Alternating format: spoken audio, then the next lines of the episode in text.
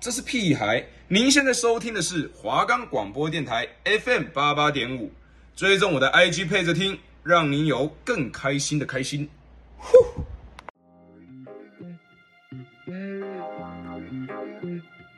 如果你对于感情方面有困扰，不知道该如何是好，为什么会有这样的情绪？为什么会有那样的表现？对方究竟在想什么呢？让我们来一探究竟吧。我是星空，我是凡谷，每周四早上十一点到十二点准时锁定心烦爱分析，让我们来跟你分享各种情感小知识。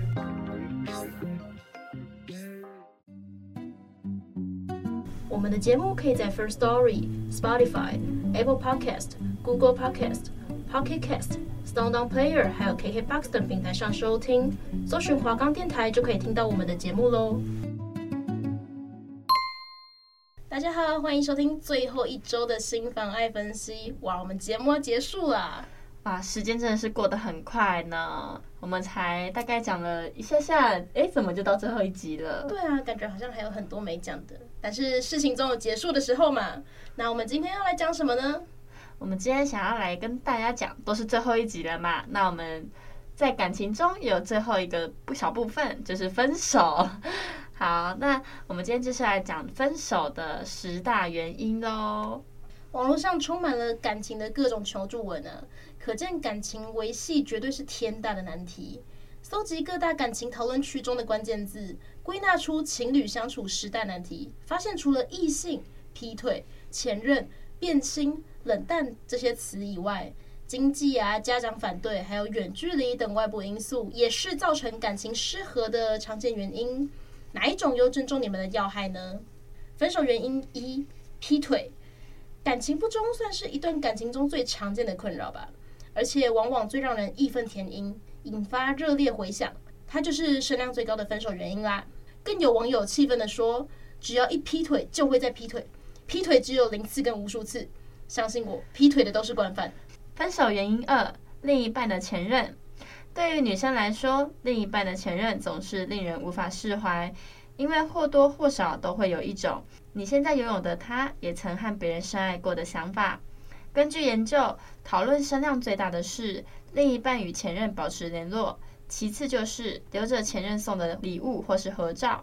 女性网友对于另一半的前任也常会觉得男友对前任比较好，男友前任很漂亮。甚至有些情况是，男友想去参加前女友的婚礼，都让女生烦恼不已，是影响感情的另一主因。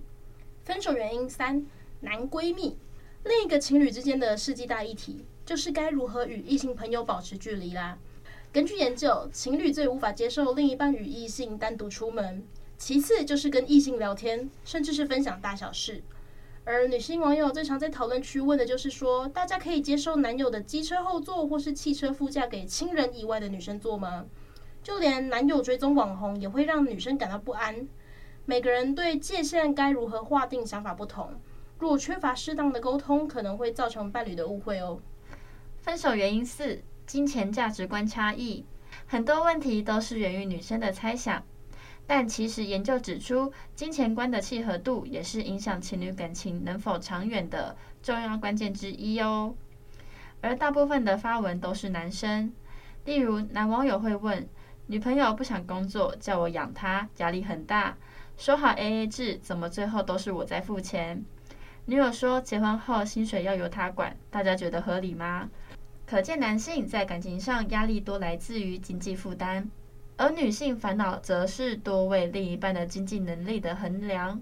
分手原因五：性观念不合。性观念在研究中负面度在十个问题之中排行第三，可见性关系对情侣之间的感情维系也相当重要。而通常情侣之间最大的问题都是对性的价值观不合。分手原因六：外表。虽然两人在恋爱后都有情人眼里出西施的念头，但根据研究。单单在二零一九年就有两万多则讨论是关于担心另一半不喜欢自己的外表，这就可以连接到我们第一集讲的这个容貌焦虑。对，那分手原因七，感情变淡。根据研究，感情冷淡虽然讨论量不是最多的，却是众多讨论中负面情绪最高的议题哦。有网友表示，感情变淡的死因就是淡了很正常，因为你们太少回忆，没有生活交集，没有共同朋友，很多感情都是长期交往而变淡的。主因是源于疏于经营与沟通造成的代沟，所以维系感情的不二法门在于沟通。分手原因八：远距离恋爱。因为工作学业的关系，远距离恋爱就成为了许多网友其中的一个感情问题。根据研究，二零一九年也有接近两万则的讨论有关于这个问题，大部分都是问远距离恋爱该如何维系感情呢？分手原因九：相处时间。情侣之间的相处时间这个问题啊，在研究显示负面指数相当的高，回复也很两极，要不就是觉得另一半太忙，不然就是觉得另一半太黏。大家也有这个烦恼吗？分手原因十：外力介入。一段感情除了经营两人之间的感情，还有其他外力介入的问题。如果情侣间没有共同对抗的能力或心，也足够让感情崩塌。根据研究，最大的外力就绝对是家人反对啦。其实，想要维持一段健康正向的恋情，良好的沟通以及具同理心是不可或缺的元素。在看完网友们的感情困扰以及感情观点后，以后与伴侣有分歧时，不妨也试着站在对方的角度，多为对方着想和体谅吧。哇，反骨有没有觉得在其中哪一条是特别有感触的呢？我觉得远距离恋爱跟外表还有。没了，就这两个。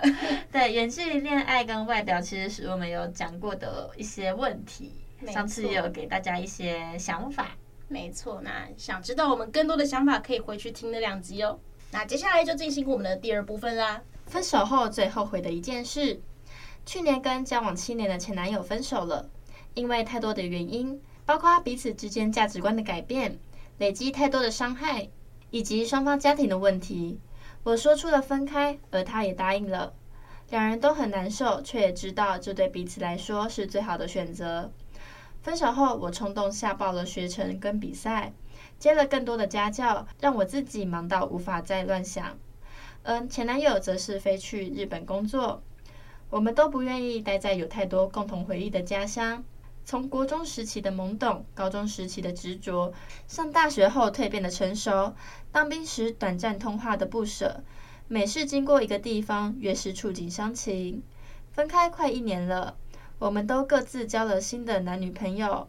前几天跟他联系，寄回我以前的东西，不知不觉聊了很多，从现在各自的工作，到以前一起做的糗事，顺便埋怨他以前食言的承诺。他说：“其实我很后悔，后悔相遇吗？”我问他：“后悔没有带你去很多地方，看着你跟现在男友的合照，我才知道你要的是那么简单。”他想起每年他答应要带我去的地方，都是因为他的懒惰敷衍，我以后再去，直到真的没有以后了。他对我感到很抱歉。而难得的几次出游，最难忘的回忆是，有次我换上和服走出来的那一刻，那时他说。真希望我们结婚的时候也穿这样。说完，我们各自沉默了一段时间，他才开口说：“所以这次的女朋友，他会好好的带她出去走走。”我说：“现在的男友也会好好的带我看遍所有风景。不要抱歉，别后悔了，彼此好好的过吧。东西寄来以后，也许我又会再一次的感慨过去，但是更多的时候是期待有天我们在街头相遇，各自牵着另一半的手。”能够笑着与对方说“好久不见”，分手后你最后悔的一件事，却也许是我们爱情最美的遗憾。我觉得他们的分手是应该是最好的结果了吧？就是双方对彼此其实没有什么太多的怨言，然后是好好的和平的分手这样子。对啊，我觉得他们算是很和平，而且其实双方都已经知道，就是没有。在一起的未来就是没有看不到未来了。对，我觉得他们是很成熟的一段感情，就大家可以多多学习。好，那下一篇，分手要面对面谈吗？我跟男友八月多分手，我们是远距离，就是桃园到台南这样。原因是因为男友是我的第一任，我常常因为不够成熟，公主病跟他闹。八月多的时候，男友觉得压力太大，提出分手。那之后我也努力改变，我知道自己不够好，公主病真的很难让人忍受。所以我真心想改，也进步了不少。十一月多那时候有去找男友，他也说我进步了。虽然还没有复合，但那时他约好我们要一起变得更好。等时机到了再重新牵起对方的手。那次去找他互动也是情侣的样子，但上个礼拜男友收到兵单，确定年底要去当兵了，他的情绪就变得很差。他有忧郁症，就加上本来就很抗拒，不想去，然后也跟我吵架，这是第一次。他跟我说他累了，感觉不喜欢我了，希望我们分开，不要联络。目前过了两三天，我还是很痛苦。我想问，这种情况真的只能放弃吗？我想冲去找他。以前每一次吵架，但见面我们都能好好沟通。我不想分手是以打字的方式，因为他说他不想跟我见面，也不想讲电话。但八月多分手的时候，他也是这样。那我该去吗？距离他入伍不到一个礼拜，他现在是真的对未来很茫然，感觉什么都不想要。可是难道就这样放弃吗？就算去了被洗脸，被当面提分手，说再也不想见我，我也甘愿啊。真的不想以打字的方式结束。我的确公主病让他很累，但在一起的日子里面，他也说虽然我脾气差，但他知道我对他真的很好，很用心付出。我不想这段感情就这样结束。圣诞节礼物我从月初就买了，我真的好想亲手拿给他。嗯，看完这个故事呢，其实我自己也有一个相同的经验呐、就是以前我的脾气也是非常非常的不好，一言不合就提分手之类的。那时候我有个很喜欢的前男友。然后我一直很想要跟他复合，我也不知道为什么会特别特别的喜欢他，但是就是一直很想跟他复合。他那时候也说，他的感觉就是对我是有喜欢，只是觉得很累，因为我的脾气可能让他很累了，就是暂时不想要再谈感情。他那时候是这样跟我说的。后来隔了，我就等了他半年之后，我们就复合了，就是等了一阵子啊。但是那半年其实很就是很痛苦。因为他可能很多行为、很多讲话方式会让你很受伤，但那时候半年我也撑过来了，啊，也成功的复合，所以我觉得其实如果你想要真的想要等，确定这个是你该要的人的话，你就可以等。但如果你觉得你没有办法经历那段痛苦的日子的话，那你可能就是不适合这段感情的，就不适合这个人了。我也觉得，就是如果这段感情真的经得起这段时间的沉淀。那说不定你们可以在这段时间中都变成更好的人，然后会变得更适合在一起。但是如果你现在只感觉到痛苦、很纠结，那或许你应该要试着慢慢放下了。对，而且你也要就是要先可能趁这个等他的时间，你现在改变自己的公主病，现在改变自己的公主病会比较好，然后让他觉得说，哎，你有改变，那可能他会比较更容易。想要跟你继续在一起，回心转意这样。对，因为他会看到你的改变。对，我觉得一段感情最重要的就是还是让自己成长这件事情。不管在什么样的关系中，都是一段让自己成长的机会。那应该要好好去把握、去学习，不管是学到什么东西。呃，像这个作者他也有提到，就是他有改变公主病的部分嘛。那我相信他可以继续保持，可以变得更好。没错，没错。那我们现在来进入下一篇。要怎么和平谈分手？跟男友在一起两年多了，也住一起半年了，不知道什么，我们对彼此越来越不耐烦。没有外界因素，没有家庭因素，主要是经济还有观念不合。有争论时，我都冷静分析状况，但他都用吼的丢我东西，甚至骂我脏话、白痴、智障之类的。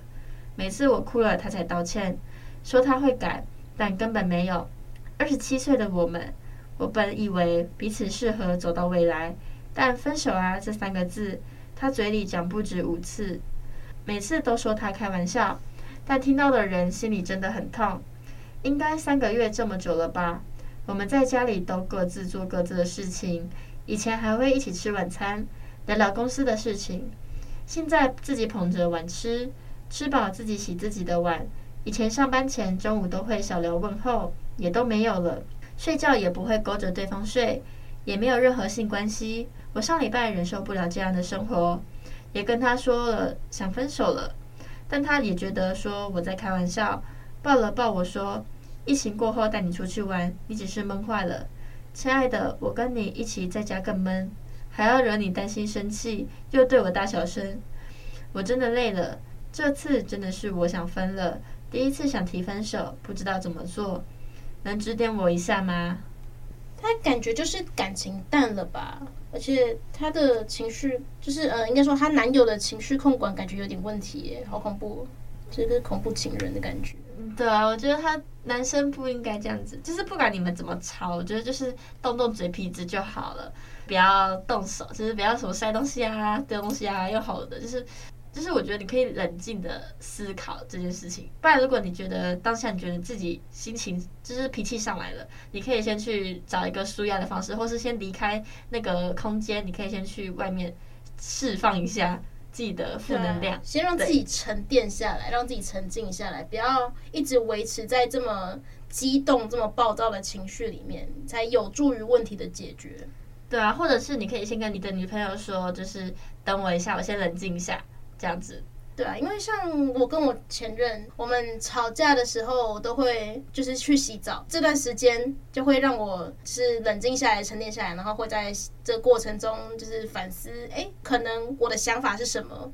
我为什么这么生气？我觉得我自己也有做错的地方，那这可能是我需要改进什么？那等到洗完澡之后，当然情绪也比较缓和了嘛，就再去找对方讨论这样子。嗯，对，我觉得这样子做法会比较有助于问题的解决，而不是说丢东西呀、啊，然后用吼的啊，然后甚至骂脏话，还有不好听的字眼。我觉得这是这都很伤感情啊，这些行为。对啊，我觉得这段感情久了也不会好。对啊，就会像你现在这样子，就是双方都各自做各自的事情。嗯，我觉得不用强求，就是很认真的提分手，然后想办法断绝对方就好了。嗯，对啊。好，那我们进行第三部分。心理师谈分手时的心理障碍，别过于执着不爱了，一定要先让我知道的程序约定。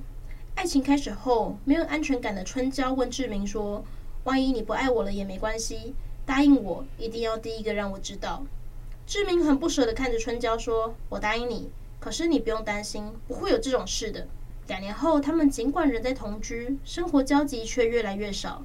很少在一起说话两三句，感觉有些疏离，却偶尔有性关系，感觉是平行线，却偶尔一起小酌。志明脾气突然暴躁，常为小事吵架。春娇就觉得很奇怪，问怎么了也不回应。然后有一天，他发现志明劈腿的证据，理直气壮的质问。没想到志明不闪躲，一下就声泪俱下的说是他的错，一下又恼羞成怒的提分手。有没有搞错？你认错劈腿，然后提分手吗？春娇先是气愤，没多久又委屈与难过，他就控诉志明说：“你爱上别人没关系，但你不是答应过我，不爱了要第一个告诉我的吗？你明明答应过的。”春娇无法忍受这种失落，而且是被发现了才这样。他纠结于志明的程序错误，事情不该是这样，他不可以这么做。爱情的发生是一段故事。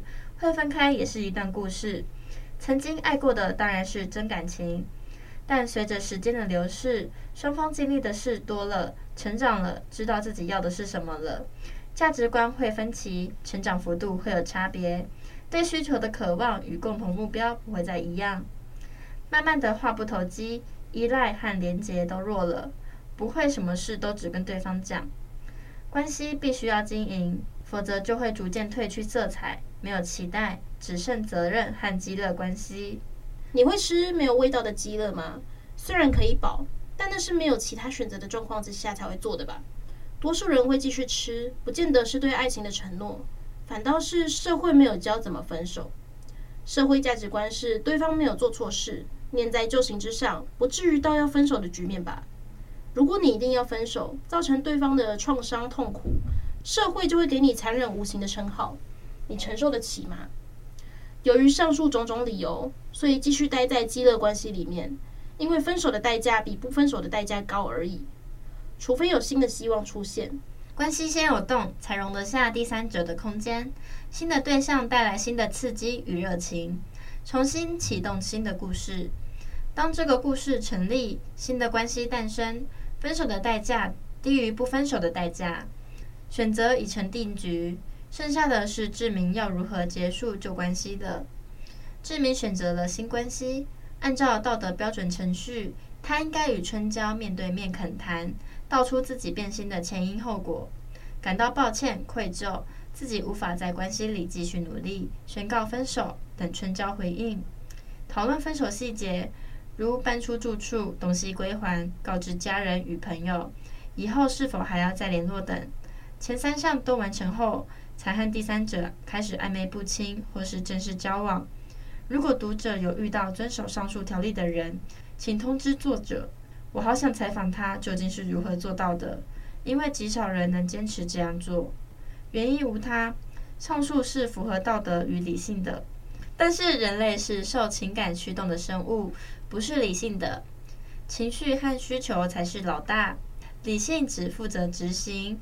一旦不满足超过极限时，潜意识就会冲动处理，像是干柴遇见烈火，飞蛾扑火一样一发不可收拾。不是不知道火会纹身，而是你就是会有这个需要。